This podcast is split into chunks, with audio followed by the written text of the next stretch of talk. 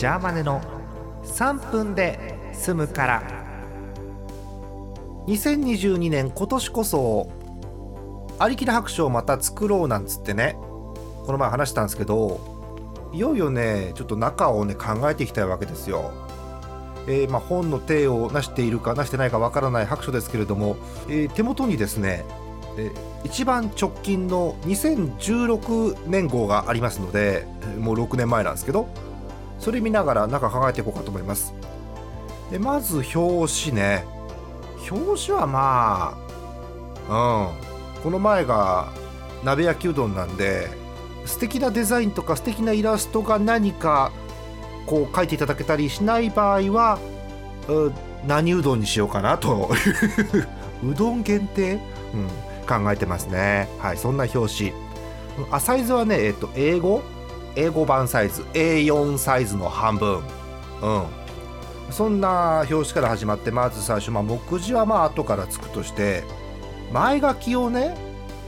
そうなんかさいつも白書の前書きは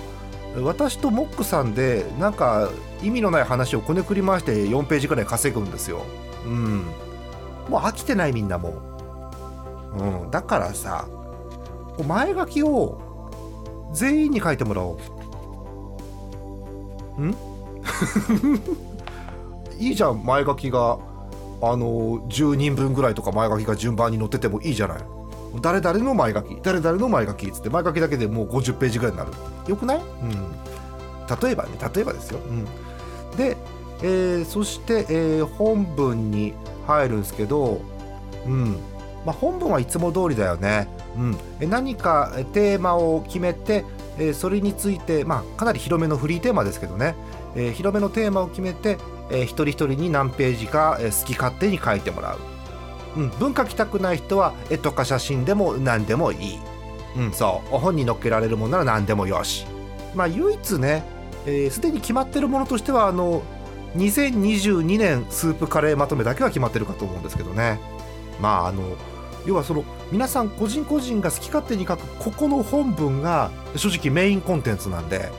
ここはね、しっかり練った方がいい。そう思うわけですね。個人的にはね、あのこのコロナ禍も含めたここ数年間のエンタメ、うん、推しとかねエンタメとかそういう好きなものをね熱量を持って変えてほしいななんて思ってますねなんかいいアイデアあったらお便りちょうだい